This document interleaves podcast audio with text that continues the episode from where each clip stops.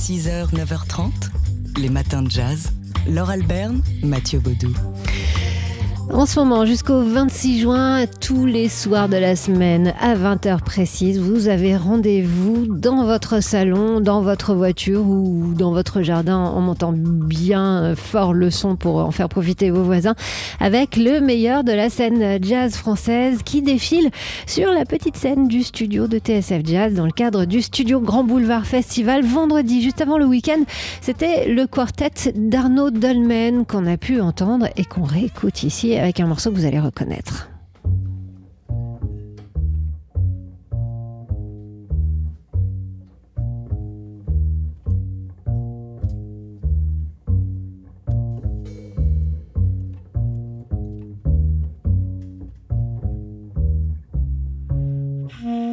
La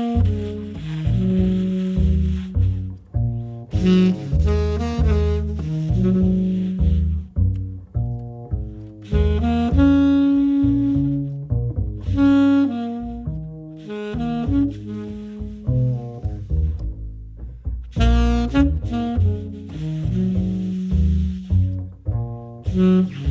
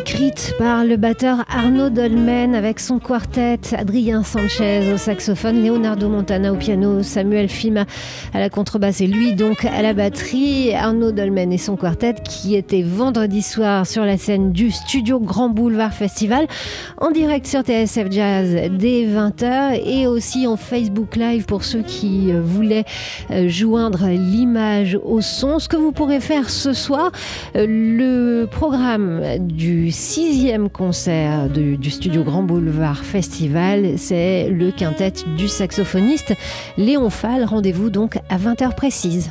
6h, 9h30, les matins de jazz. Laure Alberne, Mathieu Baudou. On vous en a parlé dans les infos, une statue du négrier anglais Edward Colston a été déboulonnée et piétinée ce week-end à Bristol lors d'une manifestation antiraciste. Et c'est un nouveau fait qui vient actualiser un article publié sur le site de Conversation. La mort de George, Floyd est celle du rêve américain. Ouais, cette statue euh, d'Edward Colston euh, déboulonnée, ça nous rappelle ce qui s'est passé euh, en 2015 à Charleston, en Caroline du Sud, ou encore à Charlottesville en, 2017. Là aussi, des statues de soldats confédérés avaient été déboulonnées, d'autres déplacées par les municipalités.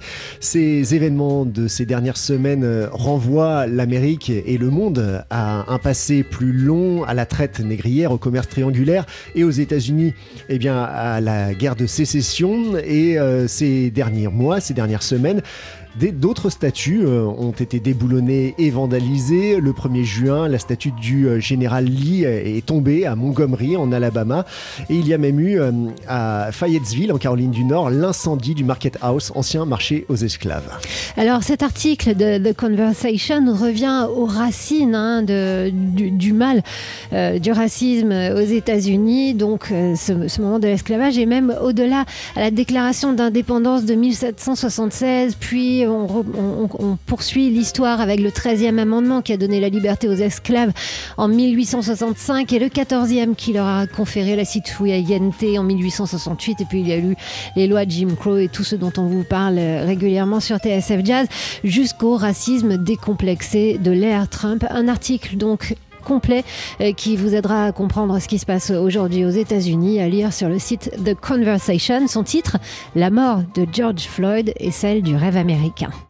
6h, 9h30, les matins de jazz. Laure Alberne, Mathieu Baudou. Vous avez peut-être vu, si vous êtes abonné, sur le site d'Arrêt sur Image, la dernière émission proposée ce week-end par Daniel Schneiderman au sujet des violences policières, euh, un racisme sans raciste. C'était le titre de cette émission où vous avez entendu peut-être ce qui nous a fait bondir, c'est-à-dire ça. En quoi c'est à côté de la plaque euh, de parler de Nina Simone au 20h de France 2 Parce qu'en fait, Nina Simone, euh, elle est arrivée dans le combat effectivement pour les Noirs, mais à la fin de sa carrière mais parce qu'en fait, elle a toujours été. Euh, elle a toujours voulu être dans les clous, euh, dans le jazz, toujours plaire aux personnes blanches, etc. Et puis, à quel moment euh, Nina Simone était une figure particulière du Black Lives Matter? Alors on va répondre à la journaliste Arwa Barkala. bah c'est vrai que Nina Simone n'est pas représentative du mouvement Black Lives Matter, c'est vrai, puisque le mouvement Black Lives Matter a été créé en, 2013, hein, suite à la mort de, Trevor Martin. Mais admettons, admettons qu'elle parle là du mouvement pour les droits civiques, donc cette lutte plus ancienne où toutes les questions qui surgissent aujourd'hui étaient déjà présentes.